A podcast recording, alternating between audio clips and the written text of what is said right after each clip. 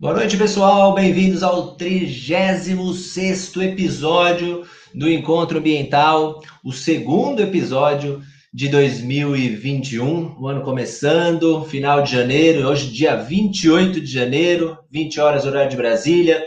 Obrigado pela presença de todos. Gostaria de saber se vocês estão me vendo bem, se o meu áudio está ok, a minha imagem. Deixe um comentáriozinho no chat só para eu saber se a qualidade da transmissão está satisfatória. Né? Vão chegando, obrigado pela presença daqueles que já fazem desse programa aqui, né, desse encontro algo corriqueiro às quintas-feiras, né, esse projeto que começou em abril do ano passado, né, na, na, época da quarentena, lá no ápice da quarentena, e, puxa vida, foi cada bate-papo tão bacana, rico em conteúdo e informação, né, e no, de uma forma tão informal, que a gente foi levando e foi só é, melhorando convidando profissionais, pesquisadores, consultores, profissionais de destaque em suas áreas de atuação, e a ideia é a gente continuar firmes e fortes aqui. Então, por favor, para quem estiver aqui comigo ao vivo, deixe um comentário no chat, vão chegando, deixe um likezinho no vídeo, compartilhe a live. Se você está me vendo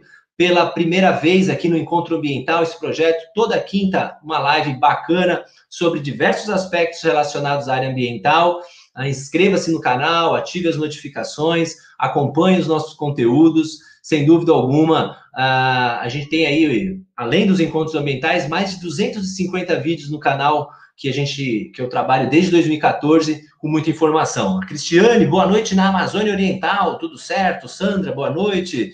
Micaele, boa noite, está tudo certinho, que maravilha, muito bom, obrigado pela presença de todos. Estamos ao vivo no canal do YouTube da Brasil Bioma e na fanpage do Facebook, tá? Vocês podem mandar dúvidas, mesmo se vocês estiverem pelo Face assistindo a gente, pelo YouTube, enfim, participem da live. Hoje o assunto será monitoramento da restauração ecológica. Ah, o tema restauração ecológica ele já foi né, abordado em outras edições anteriores do canal. Né? Ah, nós já tivemos a participação do professor Ricardo Rodrigues, falou de plantios funcionais, né, o Melo, né, o doutor Antônio Carlos Melo, do IF de Assis, para falar né, sobre o que dá certo, o que não dá certo em plantio. Né? Tem muitos, eu tenho certeza que muitos que vão acompanhar esse bate-papo hoje são consultores ambientais, trabalham com restauração ecológica, sofrem né, a dificuldade de você fazer um plantio dar certo. Não é fácil, né? Manutenção, escolha correta do método, do, das espécies, o acompanhamento, enfim, né? Não é nada fácil o tema que a gente vai abordar aqui. A Zezé veio para falar do Código Florestal. A professora Giselda abordou Cerrado, porém também aspectos da restauração do Cerrado. Né? E hoje a gente está abordando aqui, uh, a gente está começando uma, uma nova década, né? que é a década da restauração. Então, eu acho que vale muito a pena a gente já, entre os primeiros encontros ambientais, os primeiros episódios dessa nova década aqui, abordar esse tema da restauração ecológica, né? Então, esse é o nosso foco aqui. Lembrando só, uh, antes de chamar o nosso convidado, que a partir da semana que vem nós temos uma programação especial aqui no canal, né? A Maratona do Consultor de Flora. Se você trabalha com restauração, com classificação de vegetação, tem interesse de participar dessa sequência de lives, abaixo do vídeo ao link para você saber mais, tá? Um evento muito legal, completamente gratuito, vocês podem tirar todas as dúvidas de vocês. Participem, compartilhem, avisem colegas, parceiros de trabalho, tá bom? Vai ser um prazer receber a todos. Muito bem, muito legal. Hoje eu vou, olha, bacana, porque hoje a gente vai receber uma pessoa aí, a nova geração de pesquisadores, de profissionais que estão atuando nos órgãos públicos, pessoas de qualidade, que a gente precisa para fazer um trabalho decente dentro do órgão público, né? E eu vou dividir minha tela sem mais delongas para com o meu amigo Rafael Chaves. Boa noite, Rafael, doutorando Rafael Chaves, tudo bem? Boa noite, Rodrigo. Prazer estar com você aqui hoje e com a oh. turma toda aqui. Prazer é meu, obrigado por ter aí doado o seu tempo, do seu descanso, né, o seu merecido descanso, para a gente trocar essa ideia de uma hora aqui. Você é é, eu, puxa, há um bom tempo atrás estava falando que você era biólogo e você me corrigiu. Não, você, eu sou biólogo, eu sou ecólogo, ecólogo direto da Unesp de Rio Claro. Grande Unesp de Rio Claro. Uh, fala um pouquinho da sua formação, Rafael, para aqueles que não te conhecem, eu imagino que muitos que estão assistindo aqui já te conhecem da sua atividade na Secretaria do Meio Ambiente. Legal, Rodrigo. Bom, eu, enfim, sou ecólogo formado pela Unesp em 2008. É, esse curso de ecologia que ele existe desde 76 é, na Unesp, hoje tem alguns pelo Brasil afora. É um curso bastante abrangente aí da área ambiental, né? Ele lida com o biótico, com o abiótico, com o funcionamento do ecossistema, interface com é, o homem, né, e a sociedade. Então, a gente tem uma formação bastante abrangente, que inclusive acho que ajuda bastante a atuar nos órgãos públicos que precisam lidar com uma complexidade de fatores na esfera ambiental. Então, é, me formei na Unesp, é, entrei por concurso na Secretaria do Meio Ambiente do Estado de São Paulo, é, na carreira de especialista ambiental, é uma carreira justamente também bastante abrangente, é, para tratar, tratar dos problemas ambientais no estado de São Paulo, né?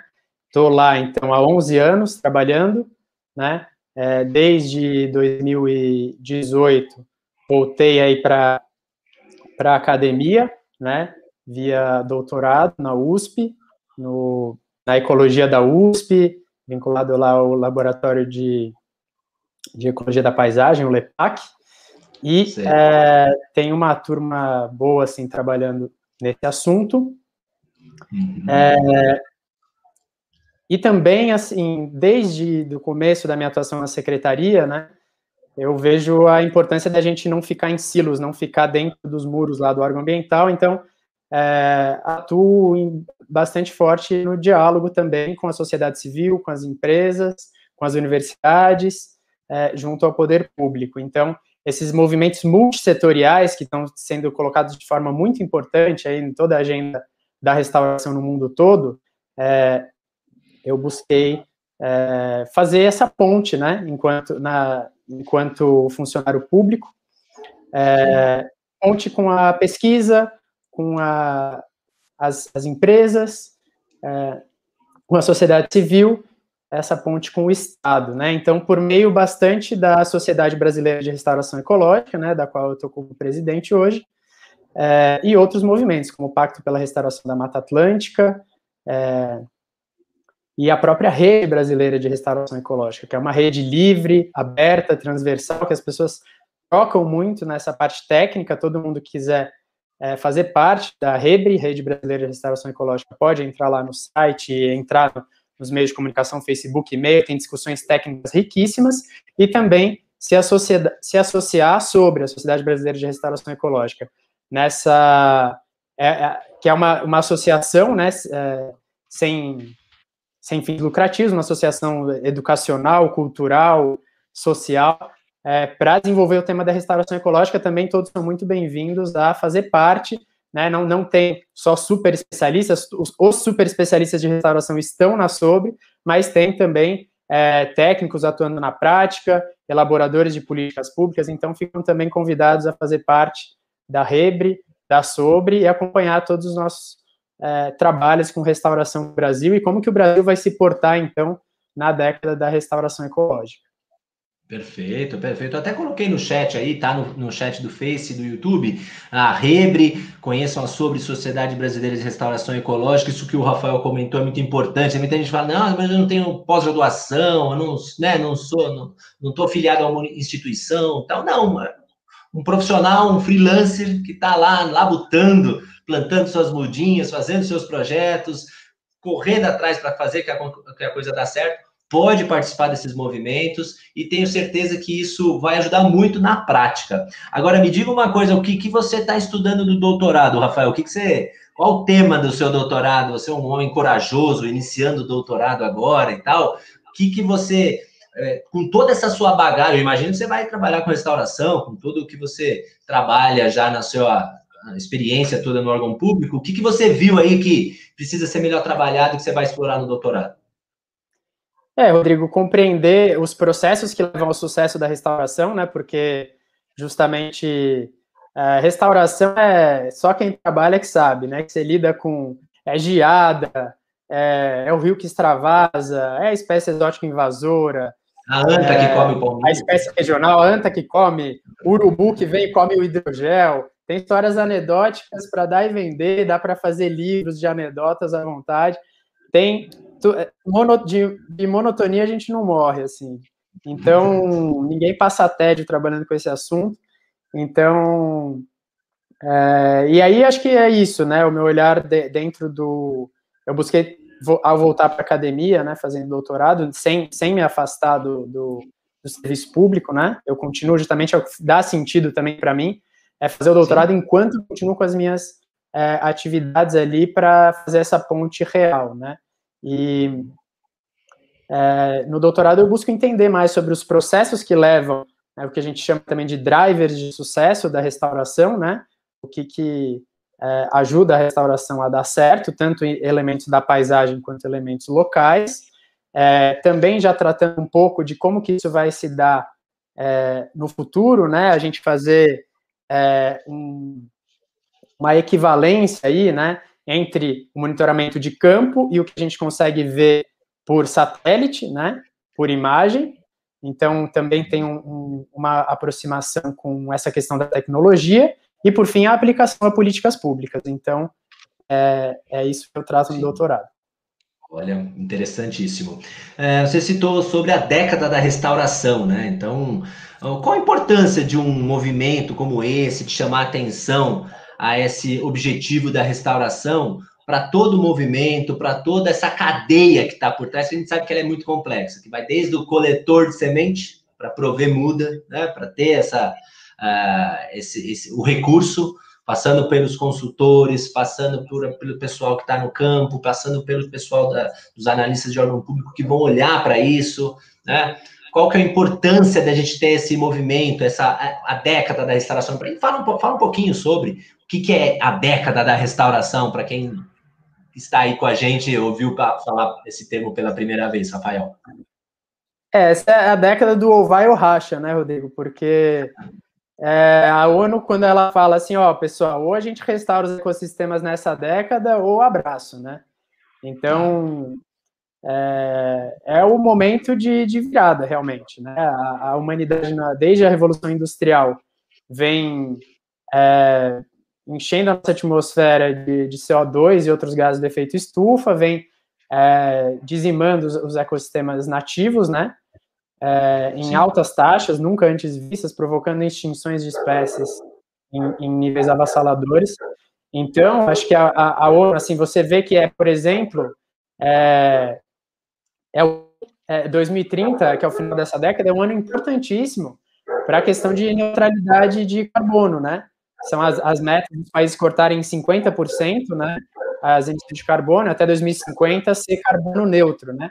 Então a gente vê que isso está acontecendo agora. Quem está vendo ao vivo, está acontecendo lá no Fórum Econômico em Davos uma discussão enorme, né? Hoje a gente soube de um pacote trilionário aí que os Estados Unidos pretende fazer para investir no clima e tal. Isso tudo é, é a restauração é um elemento chave nessa estratégia, porque das, do que a gente chama de soluções baseadas na natureza, que é não é construir máquinas para tirar carbono da atmosfera, é sim é, usar soluções que a natureza já conhece há muito tempo e a restauração é a principal delas. Então, é você onde você teve a vegetação degradada, você restabelecer a vegetação para que ela capture o carbono. Então, é uma das formas mais eficientes de, de tratar aí da, de, de mitigar as, a, a, as mudanças climáticas é a restauração. E não para por aí, né? Os benefícios para a biodiversidade, para serviços ecossistêmicos múltiplos, como água para consumo humano e vários outros, uhum. é, é, e qualidade de vida e saúde das pessoas, né? É, eu acho que quando a gente recebe essa, essa mensagem da ONU, essa é a década da restauração dos ecossistemas, é ou a gente faz como humanidade um esforço brutal para reverter essa lógica de degradação e passar para uma lógica de restauração, ou uhum. a gente pode é, buscar coloni é, colonizar outros planetas, né? E esse não vai dar. E é uma brincadeira, né? A gente não sabe tratar desse, a gente não vai conseguir tratar de outros. Né? Então, acho Sem que é uma dúvida. oportunidade que a gente tem, Rodrigo. Eu vejo como uma oportunidade, principalmente uma oportunidade de, de realmente mudar o rumo da, da economia e da forma da, do ser humano estar no mundo e lidar com o ambiente ao nosso redor.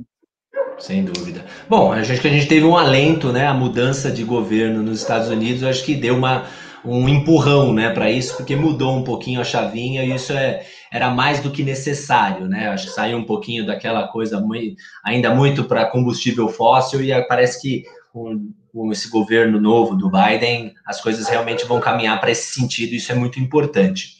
Agora, Rafael, você sabe que a gente, num dos, num dos encontros anteriores, eu recebi a professora Gislene Ganadi, que também é uma grande especialista né, em restauração de ambientes não florestais e tal, né? É, e aí eu perguntei, porque ela, inclusive, eu depois eu fui parar para olhar o currículo dela. Nossa, ela já fez projeto para tudo quanto é canto no mundo, né? Ela já trabalhou na Califórnia, trabalhou na Austrália, trabalhou na África. Eu falei, professora, deixa eu perguntar, fazer uma pergunta assim, bem singela e tal. A nossa pesquisa aqui em restauração, ela está muito atrasada? Eu falei, olha, muito pelo contrário. Nossa pesquisa em restauração, nosso conhecimento com restauração, ainda mais com tão poucos recursos né, que a gente tem de pesquisa, a gente está muito avançado. Né? E eu acho que a gente está nesse momento, eu imagino que agora, né, Rafael, a gente está no momento de monitorar isso tudo, não é? A gente, tá, a gente tem feito muita coisa, muitos projetos, muitas iniciativas. E eu imagino que agora a gente tem que olhar com bastante cuidado para o monitoramento disso tudo, para saber se está dando certo ou se não está dando. Né? É, você pensa dessa forma também? O que, que você acha em relação ao monitoramento dessas áreas, desses plantios, de tudo que a gente está fazendo? Eu concordo totalmente com a Gislene, Rodrigo, é, que a gente aqui no Brasil já produziu muita coisa com restauração. É, inclusive, essa turma toda que está na Sobre, né, na Sociedade Brasileira de Restauração, é, a gente fala que a década da restauração já aconteceu no Brasil, porque a Sobre ela foi fundada em 2010. Quer dizer, a Sobre, é, a Rebre, a Rede Brasileira de Restauração, foi fundada em 2010, ficou um tempo é, a, a, turma toda que trabalha com restauração discutindo, trocando experiências livremente, e aí, cinco anos depois, decidiu criar uma sociedade, em 2014. E aí estruturou uma sociedade, a gente faz congressos, troca é, informações, cria, a gente tem capítulos regionais para justamente fazer a restauração no chão, né? O Pacto da Mata Atlântica é o primeiro capítulo regional da Sobre, tem conversas com outros biomas para criar capítulos regionais. E é, quando você vê a discussão sendo feita no mundo, né?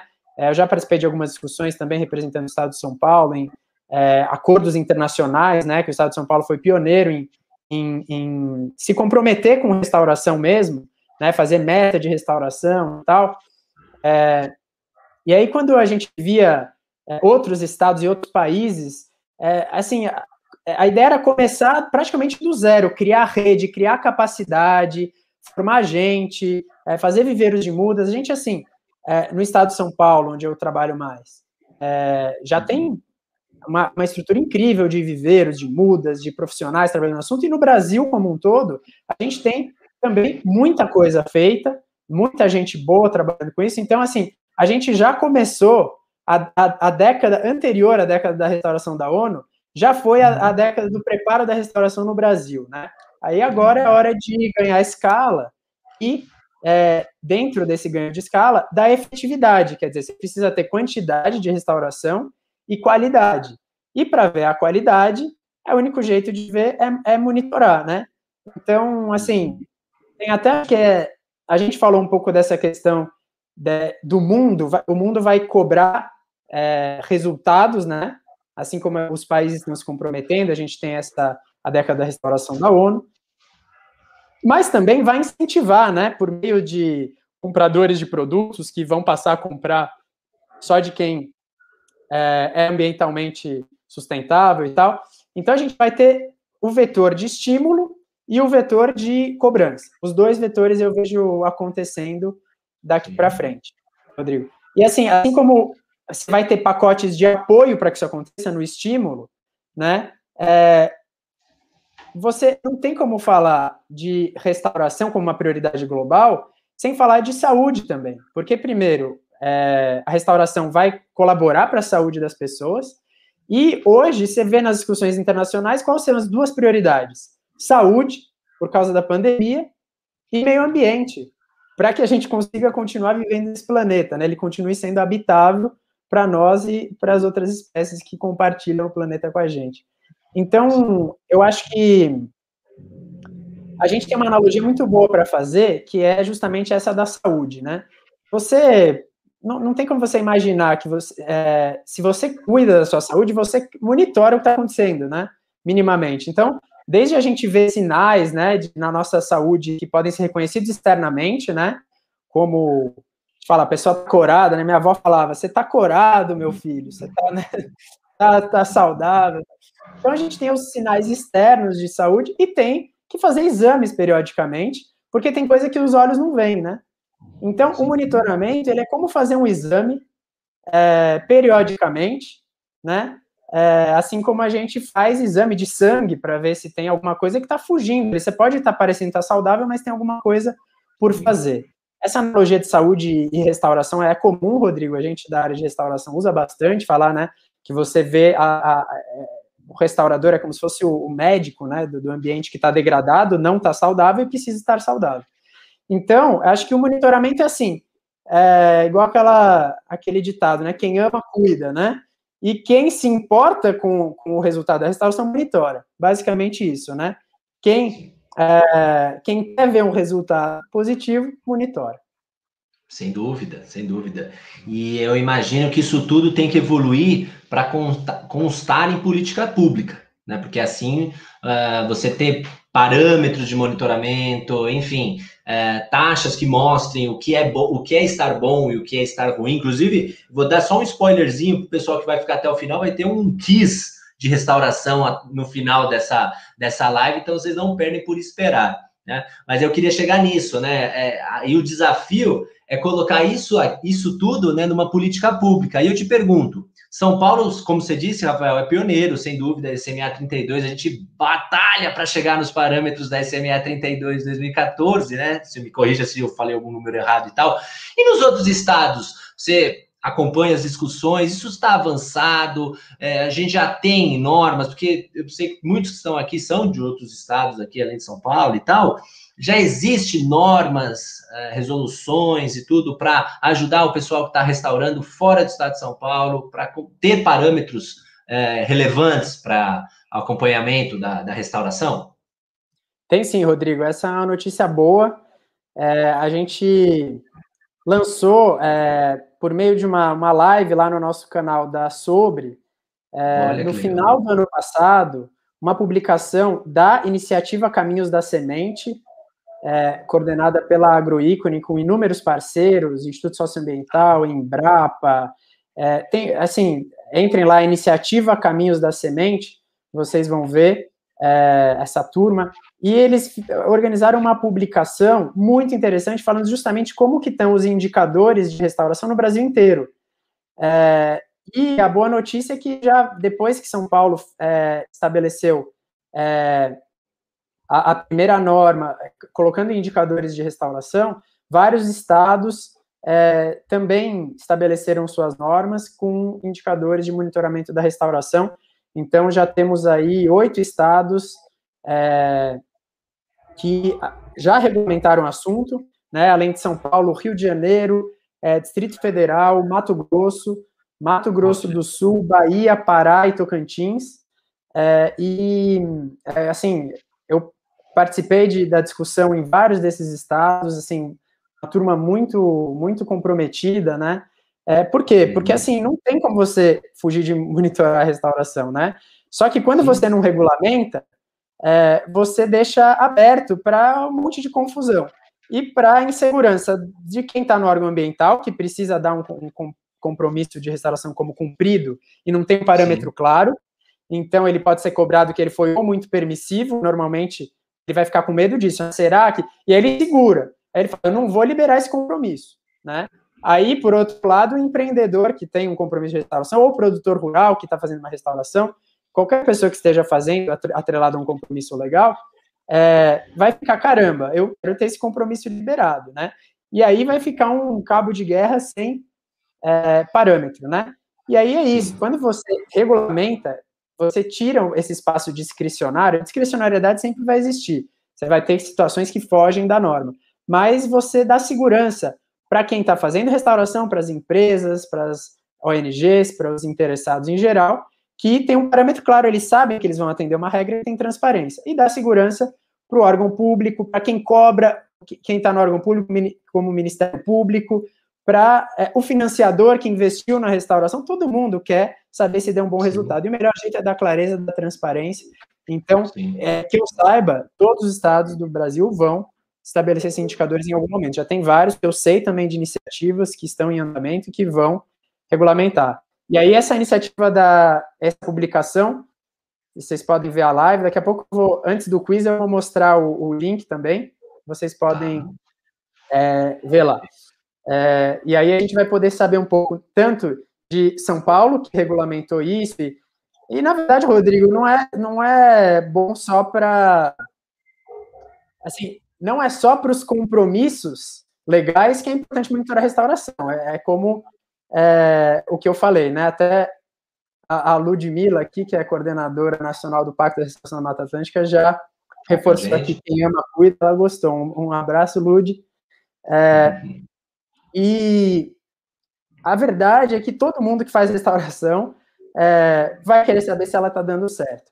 Então, é um jeito, esses indicadores, mesmo nos estados que ainda não regulamentaram, as pessoas que quiserem acompanhar com os indicadores que já estão é, em vigor nos estados e estão nessas iniciativas mais amplas, como o Pacto pela Restauração da Mata Atlântica, a Aliança pela Restauração da Amazônia, é, o Araticum foi fundado no Cerrado recentemente, e a própria Sobre tem esses, esses parâmetros indicados para o Brasil inteiro, e vocês podem comparar com estados vizinhos, quem está no estado, é interessante ver esses parâmetros que as pessoas que já fizeram restauração com sucesso é, identificaram nos seus projetos e compartilharam com os demais para ver que os projetos estão sendo bem sucedidos. E a gente vai poder ver no nosso quiz aí no final se vocês estão com os olhos calibrados para identificar se as áreas nas, nas fotos que eu vou mostrar estão dando certo ou não. E já adianto que a foto engana, viu, gente?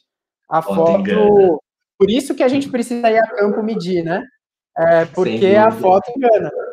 Mas Sem a gente dúvida. vai poder falar sobre isso e vai ser uma brincadeira legal aí no final. Legal, legal. Bom, eu sei que você, você trouxe alguns slides né, para mostrar. Eu vou pensar duas dúvidas, perguntas que foram colocadas aqui. A gente pode é, falar um pouquinho em cima dos slides que você trouxe. Uma, uma pergunta foi da Carla Michele, né? Tá essas discussões a nível nacional. É, o que, como que vocês colocam? Vocês, vocês entendem que há uma grande lacuna de informação de restauração, por exemplo, na Caatinga, no Cerrado? Como que vocês enxergam hoje o volume de informação, de, de, de, é, de experimentos realizados em outros ambientes que não seja Mata Atlântica, que sem dúvida é onde tem mais informação, eu diria? É, o, o conhecimento é, é, desenvolveu muito mais rápido na Mata Atlântica, né? É, sem dúvida. Mas a gente tem é, grupos formidáveis já pesquisando a Caatinga. No nosso último evento, na nossa última conferência nacional sobre 2018, é, teve dois trabalhos premiados na Caatinga, né?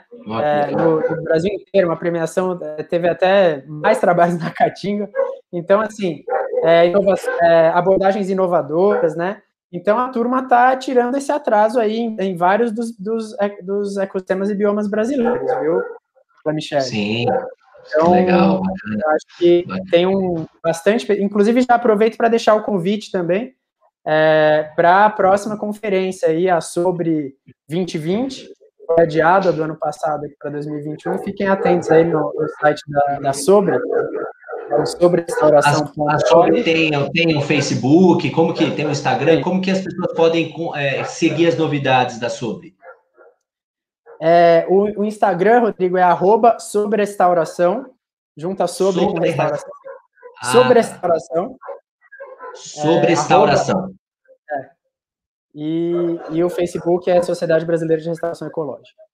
Perfeito, legal, seguir. É, a Carla colocou essa questão de que muitos, muitos trabalhos estão ainda em monografias, dissertações e testes, mas tem poucas publicações em revista internacional. De modo geral, os pesquisadores brasileiros, eles publicam. Eu acho que, poxa, o pesquisador brasileiro, ele faz milagre, a verdade é essa.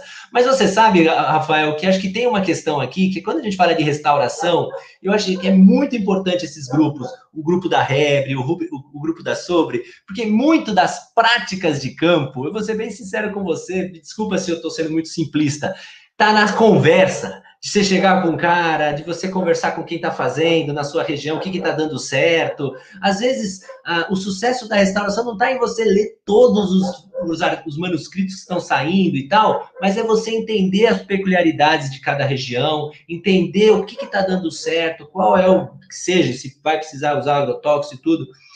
Essa, essa, essa, essa, essa ciência cidadã, digamos, de compartilhar informação, sucessos, é muito importante, né? E ajuda muito os profissionais.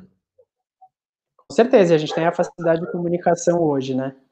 É, a gente troca muito nesse sentido, por isso que a rede é totalmente livre, né, e, e transversal. Sem dúvida. E é, vocês também que, é, assim, um jeito também de se, se conectar, conhecer, encontrar as instituições que estão trabalhando nisso. A gente lançou a vitrine da restauração. É, no final do ano passado também, uma parceria da Sobre com o Pacto e Coalizão, e apoio da Aliança da, da Restauração da Amazônia. É, procurem lá também Vitrine da Restauração. Está lá dentro do site da, da Sobre. É, é, o site também, se quiser colocar aí, Rodrigo, é a mesma coisa, é sobrerestauração.org. Ah, eu vou colocar. E aí, é, vocês podem ver também as instituições que se cadastraram para é, trabalhar com restauração. Vocês vão ver que tem gente no Brasil inteiro. Tá? Legal, muito bom, muito bom. Pega essa, essa pergunta do Samuel, o, Rafael. Boa noite. Qual a expectativa da SOB para monitoramento dos projetos de adequação ambiental rural, já que a SMA 32 não será aplicada ao PRAD, que é, era a principal referência de monitoramento em São Paulo? Pergunta técnica para quem está aqui no estado de São Paulo. É, Samuel, é, vai ser, vai ser lançada uma nova, uma nova regulamentação para os pradas, né? É, e ela está em discussão, está sendo elaborada com, pela Secretaria de Meio Ambiente junto com a Secretaria de Agricultura, né? E vai sair em breve, tá? Mas vai ter indicadores, vai, vai ter base, base científica, tem um compromisso das secretarias de, de manter essas conquistas, né? De, de, de ter é, essa, essa base técnico-científica que foi construída ao longo de 10 anos, né? Ela, ela colaborar para esse processo de adequação ambiental dos imóveis, né? Então, tem adaptações que precisam ser feitas para essa norma e tem um processo interno aí dentro das secretarias que, que, que está em discussão nesse momento, vai sair é, nesse início de ano, né? É, vai ser em algum momento, eu não, não, não, não posso afirmar quando, mas esse trabalho está em andamento, é, e tem um compromisso grande aí das, das secretarias de é, adotar critérios técnicos, né, critérios claros para aferir o sucesso da restauração, é, e que deve sair em breve aí, tá? E aí a, a, a Sobre, ela apoia que tenha é, indicadores é, no, no, Brasil inteiro. Na verdade, não tem ninguém que não apoie, né? Aquela lógica lá do quem ama, cuida, quem tem compromisso, Sim. monitora, é, é, não tem como você dizer que vai ser cumprido um compromisso sem é, dizer qual é o parâmetro para isso. Então, acho que esse é um caminho sem volta, é um caminho que a sociedade vai cobrar, é um caminho que interessa para todas as partes. Então, sem dúvida, é, a Sobre vai continuar apoiando, assim como determinou lá na Carta de Antonina, em 2014, é, que era a, a, relevância e qual que era o estado da ciência já para os indicadores de restauração, e isso só se espalhou por, por todo o Brasil, né? Então, eu vou mostrar, quando eu mostrar o slide, aí o Rodrigo me dá o, Sim. o time. Deixa eu, posso, posso compartilhar aqui? Vai lá, vai lá, Rodrigo. Posso, vou, eu já aproveito para... Tá? Tem um pouco dessas referências, né? Legal, tá é... tá aberto aí, a turma já tá, tá observando. Legal, pessoal. Então, é um pouco aí desse processo, né, que foi um processo participativo incrível desde 2010, com a participação de pesquisadores, técnicos, empresas muito comprometidas com a restauração, né, que estão aí com certificações verdes, etc., e todo mundo é, reconhecendo a importância é, disso. Inclusive, nesse evento de lançamento da publicação é, da, dos indicadores de restauração no Brasil inteiro, que, que, foi uma publicação da iniciativa Caminhos da Semente lançada numa live na Sobre. O Marcelo Brito, que é um expoente fortíssimo do setor rural, fez uma fala muito contundente né, da importância para todo o setor rural de uh, mostrar aí para o mundo que está fazendo uma, uma restauração que está dando certo, né? Isso só se faz Legal. com os indicadores. E aí, um pouco essas referências aí para vocês, tá? Então, esse é o, é, o artigo em que a gente publicou, que está aqui em cima, é, justamente é, com o, falando da norma em São Paulo, né, que teve esse avanço é, de, de, estabelecer indicadores, e aí aqui algumas publicações aqui embaixo.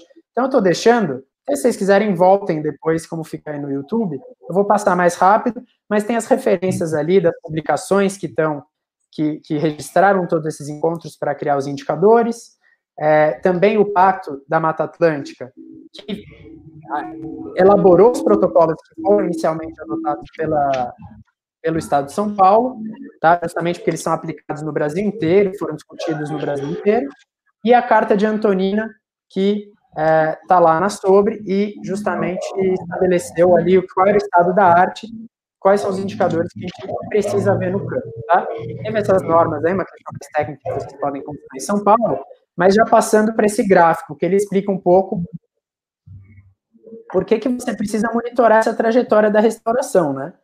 E aí, cada uma dessas setas que vocês estão vendo, ela é uma trajetória de um ecossistema em restauração.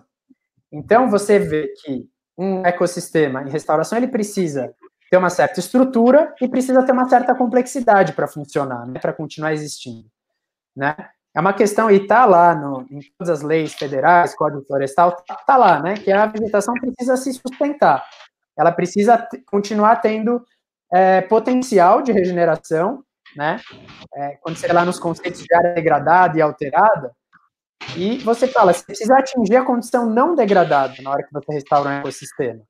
Né? Essa condição não degradada tem que ter capacidade do ecossistema de se autossustentar e manter sua estrutura e sua biodiversidade.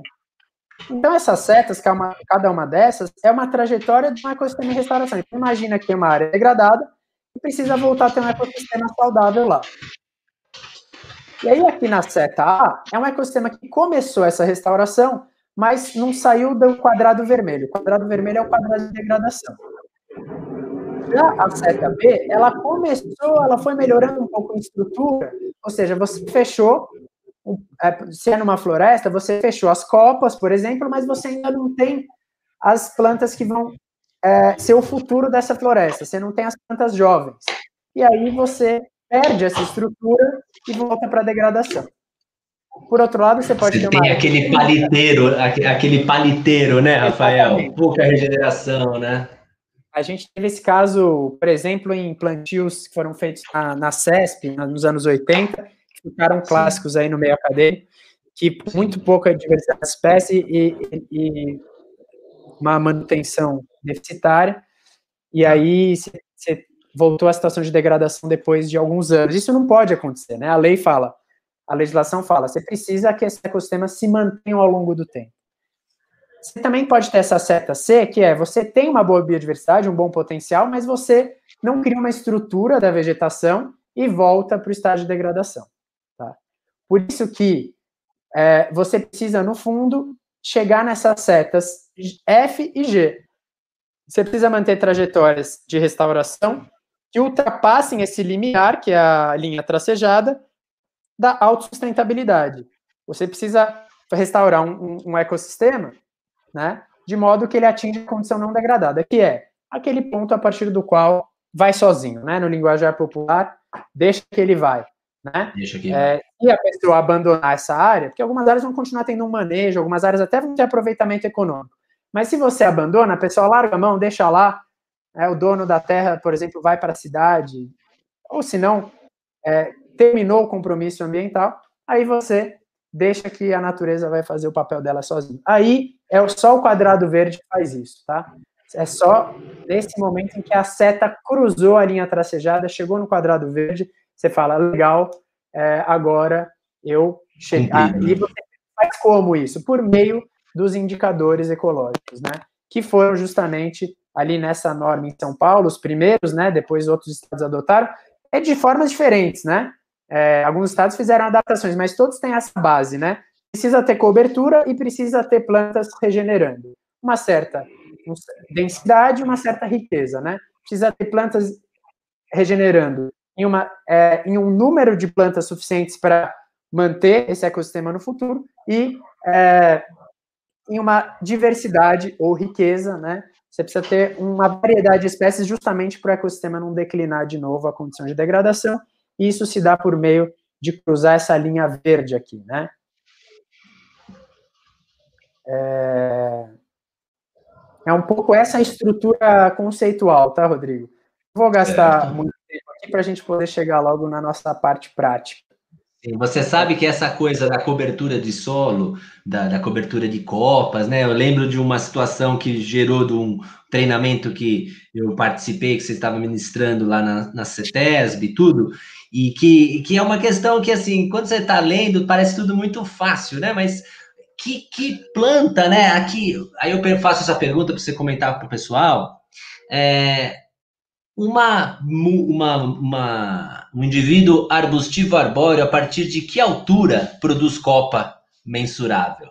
A partir de dois metros de altura, um metro e meio de altura, ele já tem copa. Lembra dessa discussão? Porque às vezes você tem um arbusto razoável, vai, você tem um bácaris, né? um bácaris de um metro e meio. Ele, você vai contar a copa de um bácaris de um metro e meio? Você entende? Então, essa questão? lembra dessa questão? Os estados que, que definiram uma altura a partir do qual você conta, no ambiente florestal, tá? É importante dizer isso. Sim, importante a gente isso. sabe que é, a gente já falou de né, Caatinga, Cerrado, já veio muita gente falar aqui de campos, inclusive o, o professor Gerhard, né? Isso. É, e esses tipos de ambientes, qualquer forma de vida vale para o critério cobertura, tá? Agora, numa Mata Atlântica, por exemplo, ou numa floresta amazônica, é, você precisa ter copa. Em, os estados que regulamentaram isso falaram a partir de dois metros, tá?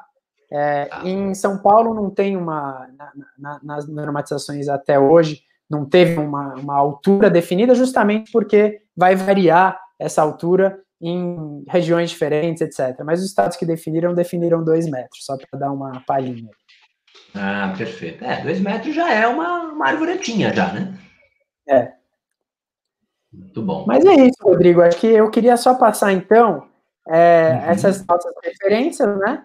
É, voltando aqui para a apresentação, algumas é, tem publicações que estão lá no Sistema de Restauração, o SAR, em São Paulo, e tem algumas normativas aí que foram lançadas já no Estado. É, queria deixar também as referências aqui para vocês que têm interesse em, em, ver outros vídeos, quem quiser se aprofundar, né? É, antes da gente entrar no nosso quiz, é, teve alguns vídeos. É, esse primeiro aqui é bem um vídeo de campo, é um vídeo de 20 minutos mais ou menos, feito para justamente mostrar como é que você vai no campo, estica a trena. É um vídeo Perfeito. bastante prático para quem vai seguir o protocolo do Parque da Restauração da Mata Atlântica é, e da, da, do Estado de São Paulo e vários outros estados que adotaram esse, esse protocolo tá, de campo. Então, como é que você estica a treina, vê as espécies, esse primeiro vídeo, e esses outros esse dois vídeo está no canal esse vídeo está no canal da, da cima no canal da, do governo? Tá canal, dos canais é, tá num dos canais da cima tá? Tá é, perfeito. mas vocês podem acessar direto aqui o link. É, e esses outros dois vídeos é, são os dois módulos de monitoramento de um curso completo que vocês é, podem encontrar na internet inclusive é, foi lá para a página da, da Sobre também, porque como foi com vários parceiros, os parceiros é, acabaram... Tem acontecido isso, viu, Rodrigo? A Sobre tem funcionado como um ponto de encontro da restauração, né? A gente chama de sala de encontro. Quando o pessoal faz uma iniciativa com várias ONGs, né? É, e aí eles falam, olha, não vai ficar nem no meu, nem no seu, então deixa na sociedade de restauração que é do Brasil inteiro. Então tem muita Perfeito. coisa na, no YouTube da Sobre, que é coisa de várias instituições, a Sobre às vezes nem participou, mas o pessoal falou, vamos colocar na página da Sobre que fica uma plataforma em comum. E é o caso desses dois vídeos finais aqui, que foi também várias instituições, inclusive CIMA, Secretaria de Agricultura, a Caminhos da Semente, Agroícone, TNC, vários parceiros organizaram esse curso, e aí vocês podem encontrar lá, tem o, o o, aí são vídeos mais longos, uma hora cada um, detalhes sobre como fazer restauração, inclusive colocar no SARI, quem quiser colocar isso em São Paulo, ver os indicadores em campo, tem lá com bastante detalhe nesses dois links aqui, tá? E por último, é, o, as referências aí, é, justamente desse webinar de lançamento de avaliação de resultado na restauração no Brasil inteiro. Então, fala o estado da arte hoje, é, quais são os estados que já regulamentaram o assunto, que de, é, e a, a, página de baixo aqui também com a publicação mesmo, né? Que fala o indicador de cada estado. A, a lógica é a mesma, né? Não é à toa que em São Paulo foi o primeiro porque foi a partir de uma discussão nacional, foi com pesquisadores, ONGs, empresas do Brasil inteiro e falaram, ó, esse é o jeito mais eficiente de monitorar a restauração. Tem que ser no campo, tem que ser no chão, tem que olhar os processos e é com esses indicadores que a gente tem hoje. Por isso, você tem uma uniformidade grande entre os estados brasileiros nessa direção, de ver cobertura e ver as regenerantes em riqueza e diversidade, tá, Rodrigo? E aí tem lá nessa publicação, eu não sei se você já reparou, mas lá nessa publicação tem você numa foto lá, divulgação, viu? Então, tem? você já sabia Olha disso? só. Não, não a sabia, não. Tá você lá no campo, dá uma olhada depois. Eu que legal, eu vou lá. Eu vou ver lá, vou ver lá. Então, pessoal, entre aí nesse, nesses links, quem quiser se aprofundar nesse assunto do monitoramento da restauração, tá? É, no Brasil inteiro, tá aqui. E os vídeos que a gente preparou também no estado de São Paulo são boas referências também para. É, a não ser para os estados que estabeleceram protocolos específicos de ir a campo, né? O que varia mais, os indicadores são esses no Brasil inteiro, é, no geral, né? Alguns têm alguns a mais, mas nenhum tem a menos, né? Não tem ninguém que não acha importante verificar se tem cobertura da vegetação e se tem regenerantes vindo, porque sem isso não tem sustentabilidade dessa vegetação, ela vai declinar no futuro. Mas tem alguns estados que fizeram indicadores a mais, protocolos a mais. Então aí tem que ficar atento em cada estado. Mas essa é uma boa referência para. Porque justamente é um protocolo que fala de floresta, fala de cerrado e fala de campo. Então fala de do que ocorre aí basicamente no Brasil inteiro, né? E com essas referências, é, eu acho que a gente pode tirar dúvidas agora, talvez.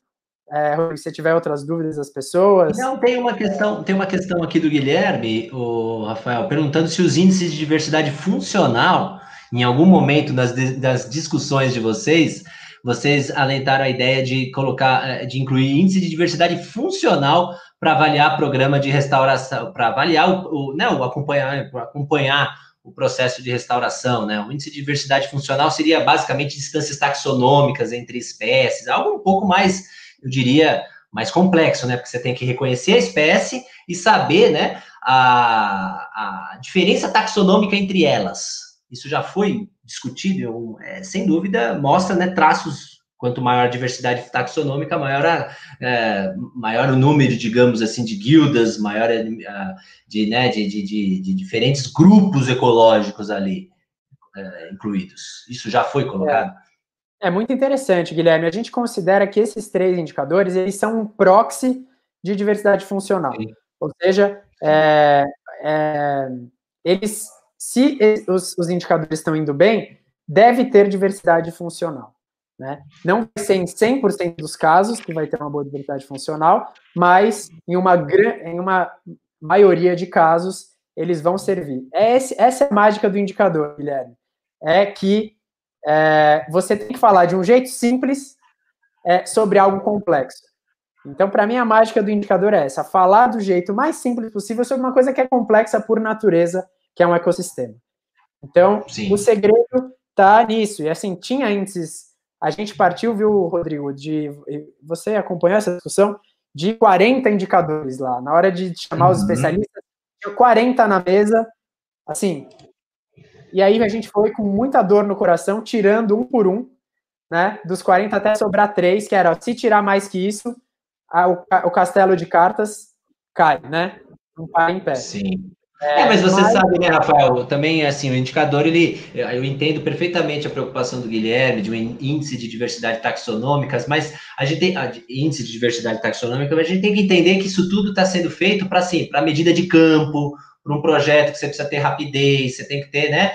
Tem que ser tudo muito dinâmico. Então, é o que você falou, o que a cobertura de copa, densidade, riqueza de espécies é uma proxy de uma diversidade taxonômica. Claro, não é igual você calcular a diversidade taxonômica, mas é uma, uma possibilidade, né? Você vai estar olhando para a regeneração natural, né? É, sem dúvida alguma, é, muito complicado, né? A gente tem que entender também que isso tudo está em torno de um trabalho que é, tem que ser vendido e a gente não consegue fazer o, o, o trabalho ideal né? Na consultoria, todo mundo sabe disso, né, Rafael? É, eu estou vendo aqui, Rodrigo, estão vindo algumas pessoas. Se você quiser até fechar a apresentação, a gente continua a conversa. Sim, e aí depois sim. a gente termina com o quiz. É, Beleza. Até, é, foi a partir de uma conversa minha com o Rodrigo, ele falou: oh, acho legal mostrar umas fotos e tal. E aí disso que surgiu o quiz, tá, pessoal? Mas assim, é, a, a, eu vi a Carla Michele falando aqui também que vê muitos trabalhos com diversidade funcional. Realmente, Carla, tem muitos trabalhos com diversidade funcional. A questão é, é você, para definir indicadores abrangentes e que vão ter uma ampla escala de implantação, né, no, ao redor do Brasil, você precisa fazer de um jeito que não precise de especialista para ver, sabe? Então, é, esses são indicadores que você não precisa de um especialista, esse é o foco deles. Você só vai ver se tem espécies diferentes, isso você não precisa saber exatamente qual é a espécie, né? Você faz isso por uma coisa que a gente chama de morfoespécie, você vê se elas são diferentes, você vê se elas estão vindo, né? Ou seja, você conta quantas estão vindo, se tem uma variedade, se elas são diferentes entre si e se está cobrindo. Isso é, o, o, o, produtor rural consegue fazer, a, a, a, uma pessoa de uma ONG muito pequena consegue fazer, é, então, a ideia é, é que ter ferramentas abrangentes. Você não vai pegar, é, você vai precisar fazer trabalhos depois para comparar se na prática está dando certo. Se quando você vê esse simples, tem coisas complexas que não estão escapando. E aí que vem a importância da academia, de continuar fazendo pesquisas, né, Rodrigo? As pessoas Sim. que são especialistas irem testando. Ó, será que esse simples está mostrando sobre a complexidade? E se não tiver, ir adaptando com o passar do tempo. Mas a gente não está no momento de ficar é, sendo preciosista, porque o fato é que a oração não está acontecendo em escala. A gente precisa que ela aconteça em escala, que as empresas queiram fazer em larga escala, sem muita complicação, e que a forma de ver esse sucesso seja prática.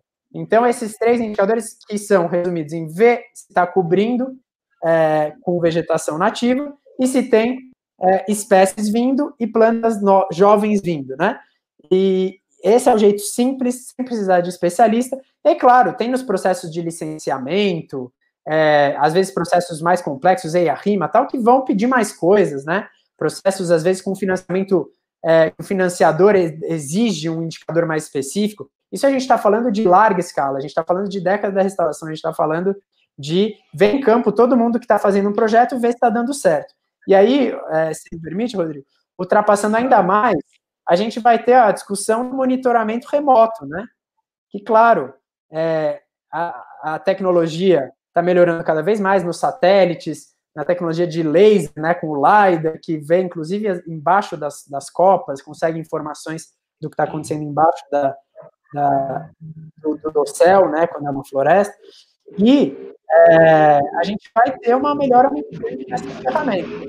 Mas nunca você vai prescindir de que quem está fazendo o projeto de restauração olhe para ver se ele está dando certo e faça esse exame periódico que eu falei. E esse exame é em campo, porque a pessoa está fazendo a restauração em campo.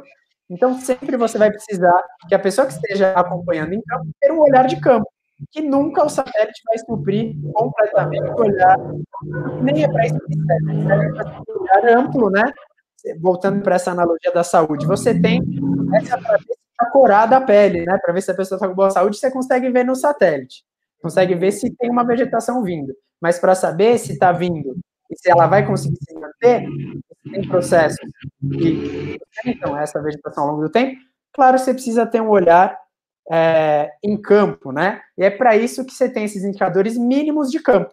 E aí, com o passar do tempo, a gente pode ter é, novidades, avanços, a pesquisa vai continuar avançando, a tecnologia vai continuar avançando, mas de preferência que seja sempre para é, ir cada vez mais para o mais simples na hora de aplicar em escala, e a ciência vai validando, né? Vai testando para ver se o simples está abrangendo o complexo.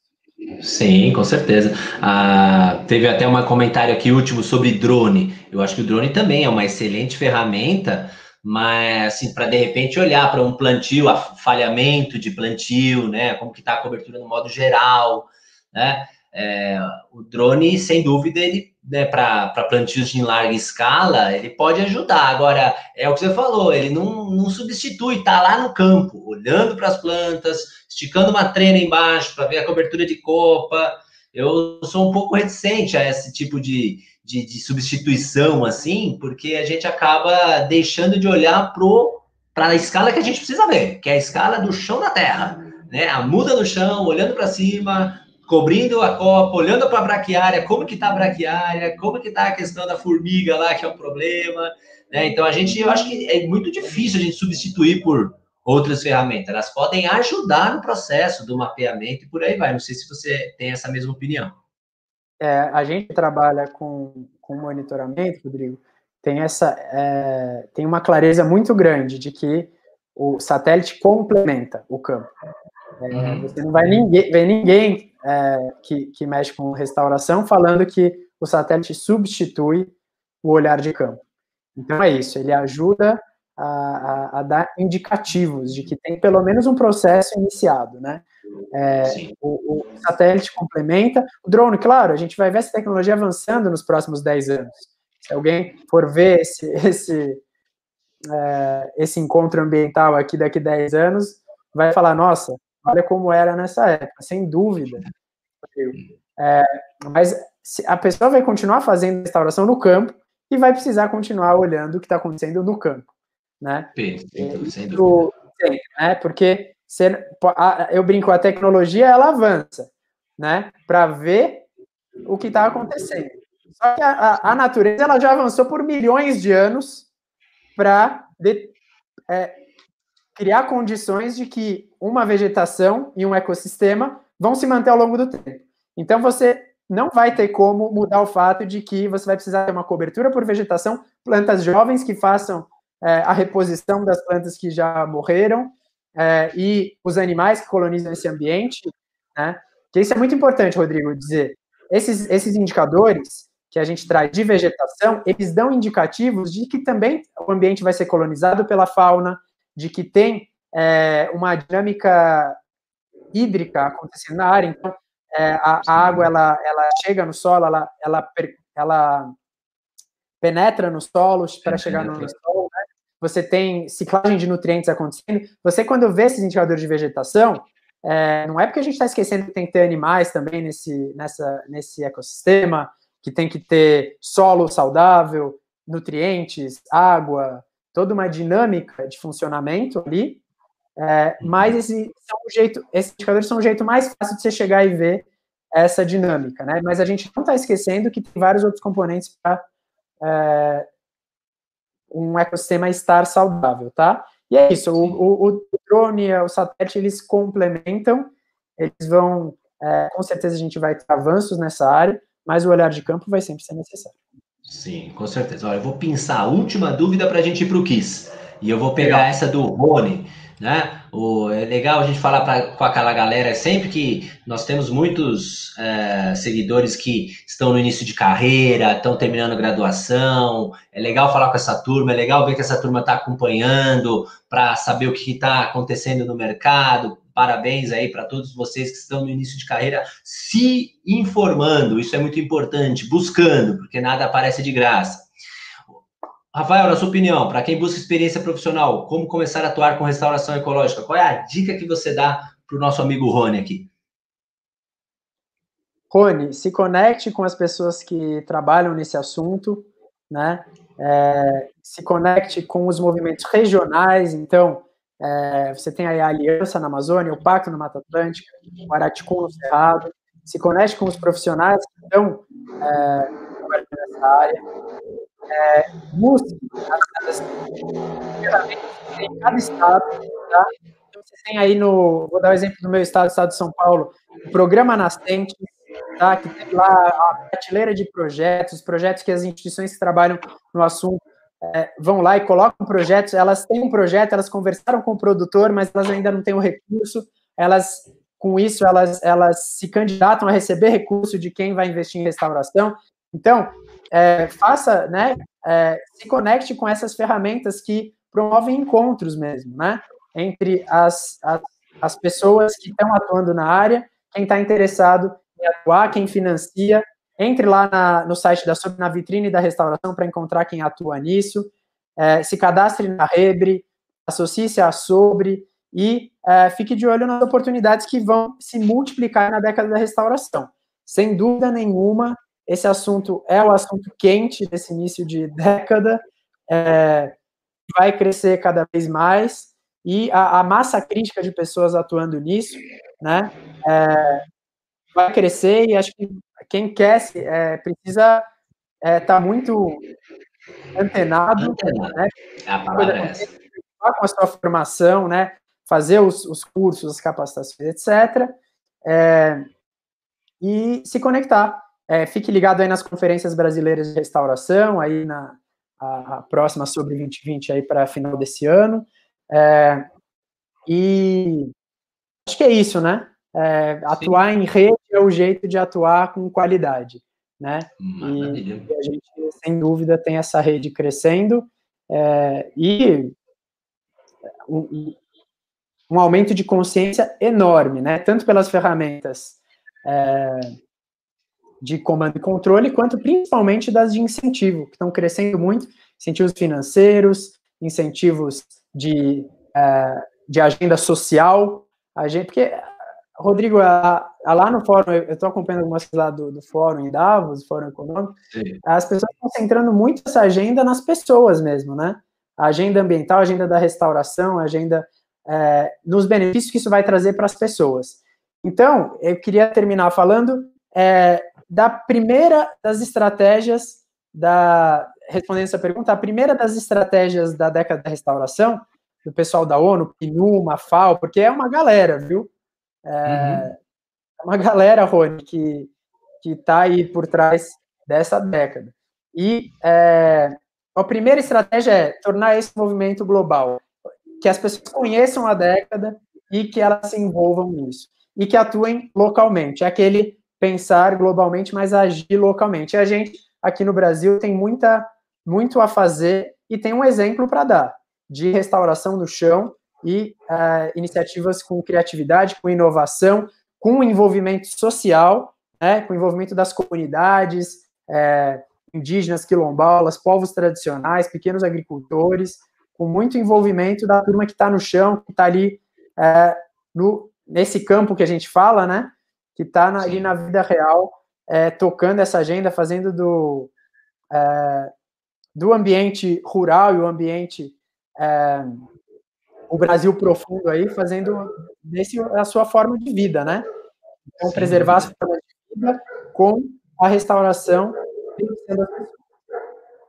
Maravilha, muito bom. Vamos para o quiz final? Vamos ver se o pessoal aprendeu o recado, se o pessoal vai estar craque. A gente só vai, a gente só tem a questão que tem um atraso de alguns segundos, então você tem que dar um tempinho para o pessoal ver e poder é, responder no chat aqui para a gente ver se a galera tá colocando aí. Vamos lá, vamos ver. Pessoal, fiquem de olho. Vamos de olho. Pela primeira vez de, dos 36 encontros ambientais, vai ter um quiz. Vai ter um quiz de restauração ecológica aqui no, no, nosso encontro. Eu agradeço, Rafael, por ter trazido essas fotos. Vamos ver o que, que vamos, vamos discutir aqui na prática. Vamos ver se a gente é bom de foto, de analisar foto. Esse, esse quiz ele também ele, ele, ele veio lá do, do curso de, de monitoramento, do componente de monitoramento daquele curso de restauração que eu compartilhei com vocês. É, a ideia é, é, o que, que vocês acham que está acontecendo na foto, né? É, eu vou sugerir, Rodrigo, que para o quiz as pessoas coloquem uma nota. Então, quando eu mostrar a foto, que, que quem é, olhar a foto, coloque zero para fa falar se ela acha que está ruim, é, um para se ela acha que está adequado para a idade, porque olha só, gente, é, tem uma questão da restauração aí, e eu estou falando agora baseado na norma em São Paulo, mas em todos os estados que regulamentaram, tem uma sequência de tempo. Então você fala se a restauração está boa para a idade que ela está, e você fala se ela já está boa porque liberou o compromisso, porque agora ela vai sozinha, tá certo? Então, a, a brincadeira aqui é pensar, é, ela tá zero se não tá boa, nem para a idade, nem para hora nenhuma. Um, se tá boa para a idade dela, e dois, se tá boa já para liberar. Agora ela vai sozinha. Perfeito. Ficou claro? Todo mundo entendeu? Maravilha. Maravilha. Vou, então, Zero tá horrível, um adequado para a idade, dois pode dar chancela que tá show de bola. Então, assim, o dois seria aqui no final. Então, dando um exemplo aqui, que é principalmente os ambientes florestais, a gente tem números, tá? Para vocês terem uma ideia, como é lá na, na normativa de São Paulo. É, então, você tem aqui o que vocês estão vendo na última linha, que é o final, é quando não dá mais para adiar. Com 20 anos, aí é, é o, tempo da, da, maioria serviços, aí você não pode passar desse tempo. Né?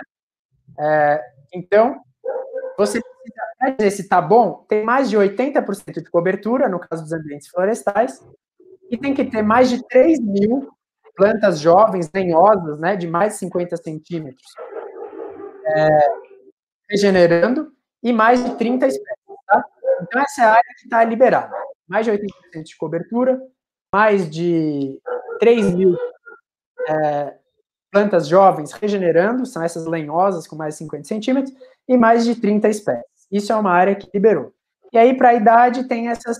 Eu não vou falando um por um, mas vocês falam a impressão de se está boa para a idade dela, tá bem? experiência de cada um. A experiência de cada um. E aí tem também os valores para cerrado, cerradão, tá? e aí também para liberar 80%, regenerando mais de 20 espécies, tá? E nos ambientes campestres aí é só a cobertura, tem que ter mais de 80% de cobertura, mas não vai ter nenhum que eu vou mostrar aqui. Eu vou focar principalmente nos de floresta, que são aqueles que é, tem mais, mais restauração, né? Acontecendo, é mais frequente a gente ver, tá bom? Então vamos lá, começando o quiz, pessoal. Respondam quando vocês verem a foto, se vocês acham que está no zero, um ou dois. Tá bem? Vamos lá. É uma área com 18 anos de idade, tá? Coloque isso, coloquem aí, pessoal. Tem um atrasozinho, né? Então daqui a pouco tem um, alguns instantes que demora para chegar. 18 anos de idade, qual é o município interior de São Paulo? Interior Agudos, é floresta. Agudos, floresta semidecídua. Floresta semidecida. Eu tenho um palpite aí. Eu não, eu não vou falar.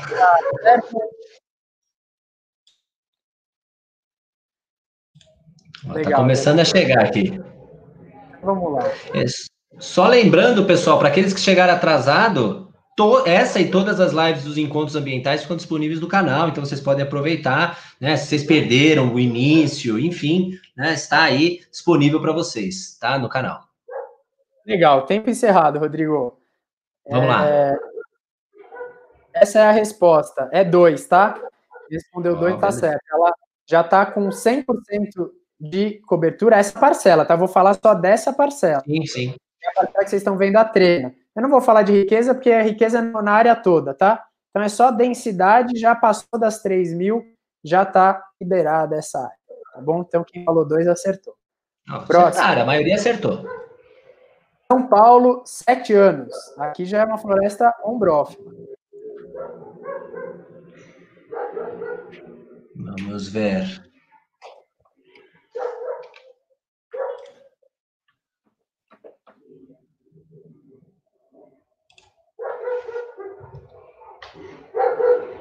Coloquem seus palpites, 0, 1, 2.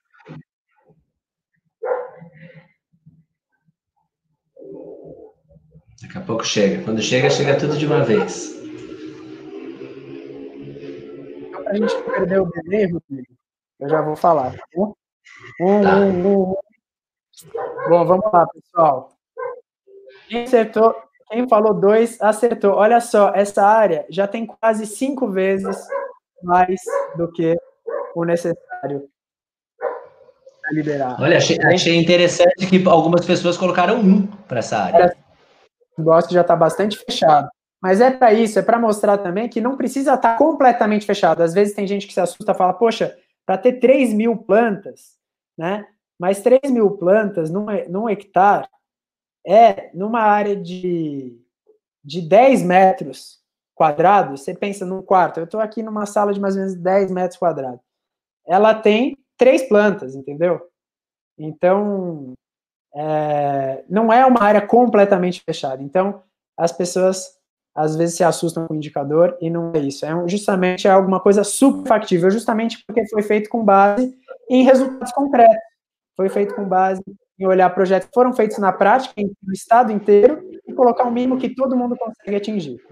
Vamos lá para a próxima. Vamos lá. Batatais. Uma área com 10 anos. 10 anos batatais. Área, área de floresta. Essa eu já tenho um palpite.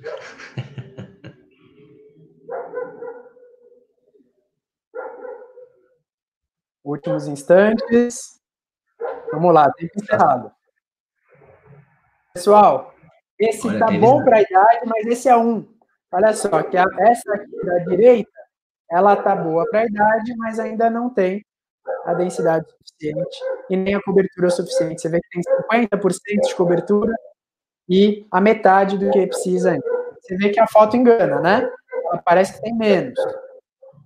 Nessa área Sim. aqui, ó, mesmo projeto, ela já tem um pouco mais. Você vê que não é um fechado, mas ele já tem bastante regenerado. Legal? A gente falou Sim. zero por isso, porque é uma área que parece bastante descoberta e a área daqui ainda realmente tá boa para a idade, mas ainda precisa fazer, às vezes vai precisar controlar um capim ainda, às vezes ainda tem alguma medida para fazer, porque essa área ainda não consegue sozinha. Tá legal? Então vamos lá para a próxima. O pessoal tá acertando na média, hein? Então o pessoal tá bom aqui de restauração ecológica. Agora lá, Batatais, 16 anos, pessoal. Essa foto, né? Que tem que olhar assim, né? Essa aqui tá com a trena em cima, tá? Da direita aqui. Essa que tá com a trena.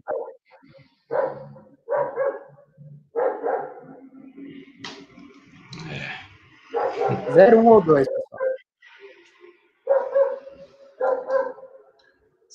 Interessante, né? Como uma foto da esquerda e a foto da direita causam impressões distintas, né? A da esquerda ela é uma visão externa dessa área. Uma visão externa. E olha... por, isso, por isso que às vezes você fala, olha, olhou por fora, falou, tá bom. Às vezes até o satélite pode olhar e falar, ah, até que, né? É, mas é isso. Se essa área ela volta à degradação, Rodrigo, é um problemão, problemão para quem está fazendo, para o proprietário. Depois tem que gastar um custo tudo de novo. Olha, a, essa, os indicadores, eles, para quem faz restauração e faz certificação, é, e para todo mundo que faz restauração, a pessoa ela fala, olha, isso me economizou dinheiro. Olha só que coisa. A pessoa fala, pô, eu vou ter que monitorar, eu vou gastar para ir lá no campo, esticar a tena e tal. E eu, quem faz, Rodrigo, descobre que economizou recursos, porque não fica Sim. tendo retrabalho depois, ele identifica os problemas mais rápido, que é um problemão, viu? Uhum. Quando a pessoa tem que voltar e fazer tudo de novo, replantar as mudas, é uma dor de cabeça, viu? E ninguém, Imagino. Ninguém então, quem é, a gente teve, é, foi muito elogiado a adoção dos indicadores, é, por quem preza por eficiência também. Porque empresas que falam, cara, eu estou economizando e não gastando mais fazendo monitoramento. Olha que legal. Sim, com certeza. E aí, qual que é o resultado dessa? Vermelho, pessoal. Esse é zero, tá? Não, nem é. para a idade tá bom. Tá aqui dominado pela braquiária, né?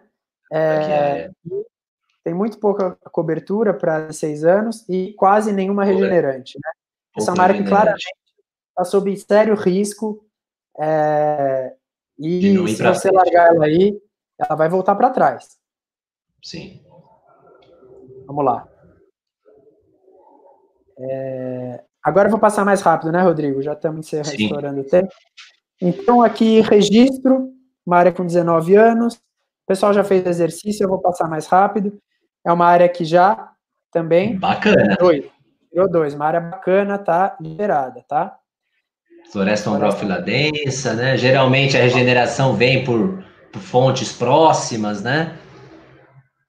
Ó, uma novidade aqui, Rodrigo. SAF, agrofloresta. O pessoal fala, Olha será que, que na agrofloresta vai ter regenerante? Olha que legal. Olha como essa agrofloresta Tá indo bem, já né? Tirou, tirou dois. Já chegou no. no Teve até uma pergunta, uma pergunta um pouco acima falando sobre questão de, de, de abelhas, né? De, de inclusão de projetos de restauração que inclui abelha na escolha das espécies. Geralmente no SAF isso pode ser bem explorado, né? Perfeito, maravilha. No SAP MFF, muito bem-vindo no SAP. Vai lá, Cajati, sete anos. Área que também tá boa para a idade, mas tirou um.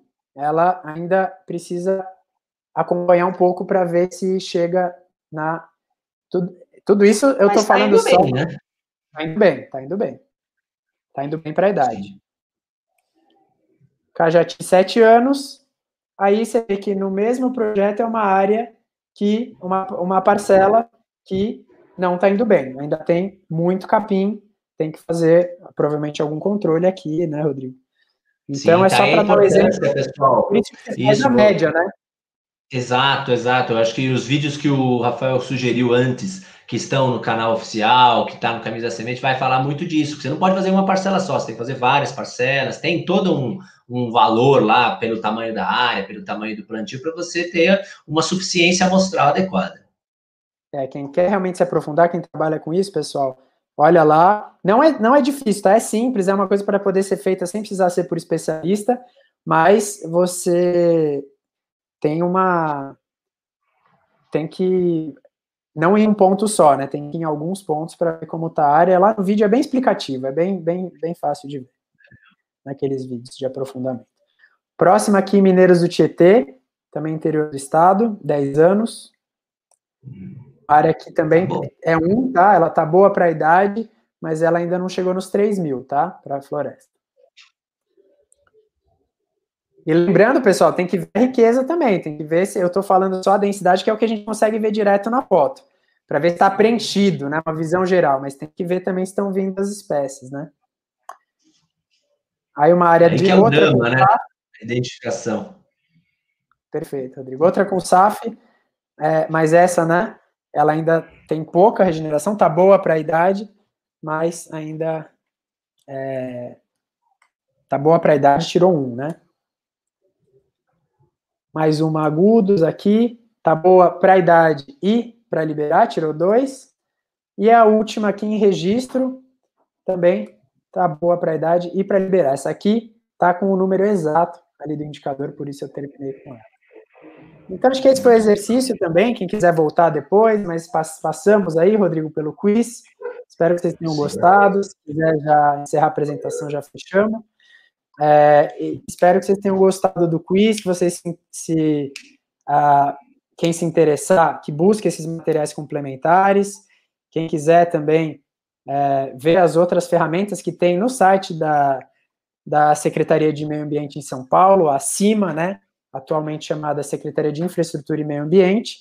Também vocês viram lá os slides, tem várias publicações, várias ferramentas de apoio, né? E em nível nacional, ali na, na, na no site da Sobre, né? Então, por estado, nós temos ali bastante coisa na, no site da, da CIMA, e em nível nacional, é, bastante coisa ali no, no site da Sobre. Quem quiser saber mais, tem bastante material aí que ficou aí para vocês poderem se aprofundar. É, eu também fico à disposição. É, o meu e-mail é rafaelbc.sma.gmail.com. Também fico à disposição aí se é, não deixei nos slides, mas é um prazer aí se, se alguém quiser entrar em contato sobre esse assunto, tá bom? Muito bom, muito bom, Rafael. A gente só tem a agradecer. Deixei o seu e-mail aqui, rafaelbc.sma.gmail.com nos comentários. É, olha, só agradecer pelo seu tempo, por, por todo esse conteúdo que você trouxe para nós. Pessoal, acima tinha muitos comentários, pessoal agradecendo, ótima live, um conteúdo bacana. Obrigado aí pela sua atenção. É, agradecer a todos que estiveram presentes com a gente sempre, né? Um recadinho de praxe para aqueles que estão conhecendo agora o canal, inscreva-se, ative as notificações, dê um likezinho, sempre likezinho para cima no vídeo é bom, faz bem, ajuda a gente a aparecer no YouTube, porque a gente, a gente sempre busca trazer esse conteúdo de qualidade para todos, viu? Lembrando também, semana semana que vem, essa programação especial da Maratona do Consultor de Flora, terça, quarta e quinta, lives bem interessantes. Abaixo do vídeo há mais informação. Rafael, por favor, te cortei. Imagina, eu que te cortei. É... Tranquilo. Eu queria aproveitar para fazer um elogio aí ao seu projeto, viu? É... Poxa, obrigado. Dizer que, assim, a gente está vendo a importância de fazer comunicação, divulgação científica, divulgação técnica, né? E você já está nessa lida aí há algum tempo. Né? A gente está vendo alguns canais, o pessoal lá do nosso laboratório na USP trabalhando com isso. É, muita gente aí da, da academia e da, e, e, da sociedade civil trabalhando, investindo nessa, nessa, estratégia de comunicação científica, divulgação, para que as pessoas, é, como um todo, né, é, tenham acesso a essas informações de qualidade e essa importância de valorizar a ciência, né? É, a importância que ela tem para a nossa vida e é, eu acho que você tem feito um ótimo trabalho nesse sentido de divulgação técnica e científica e deixar aí meu, meu elogio, tá, para o projeto, você está aí com uma constância, né, é, projetos semanais aí, é, eu sei que dá Sim. um trabalho danado, tem hora que você, né, tá cansado, tem, e manter essa constância é fundamental e, e, te dar os parabéns aí pelo projeto, tá? É muito obrigado, legal o trabalho. Valeu, obrigado de coração. Eu até brinco, eu falo assim, brincando, mas assim, é, o encontro ambiental, ele é um congresso online, se você for olhar. De todos que já passaram por aqui, né, que trouxeram informação, por exemplo, imagina só, a gente ter tido a oportunidade de ouvir a professora Giselda com a sua, seu mar de conhecimento sobre o Cerrado, né? Você mesmo, a sua experiência que você tem no órgão público, você passeia muito bem na academia, está fazendo seu doutorado, tá, conversa com o pessoal no campo que está plantando e está fazendo as legislações. Né, tá lá propondo melhorias e tudo. Então, ter essa oportunidade de ouvir né, o que você tem a dizer, para nós é só um agradecimento. E sem dúvida, eu acho que é, o nosso projeto aqui do Encontro Ambiental é exatamente isso: aproximar. Aproximar quem está no órgão público, para quem está no, né, no mercado, para quem está na academia, um professor universitário, enfim, esse é o objetivo, trazer de uma forma bem informal um conteúdo e dessa maneira né, trazer informação para as pessoas que estão no mercado de trabalho da área ambiental. Agradeço mesmo aí o elogio, obrigado, aceito, porque sem dúvida é muito trabalho mesmo, a gente aqui trabalha bastante, com certeza.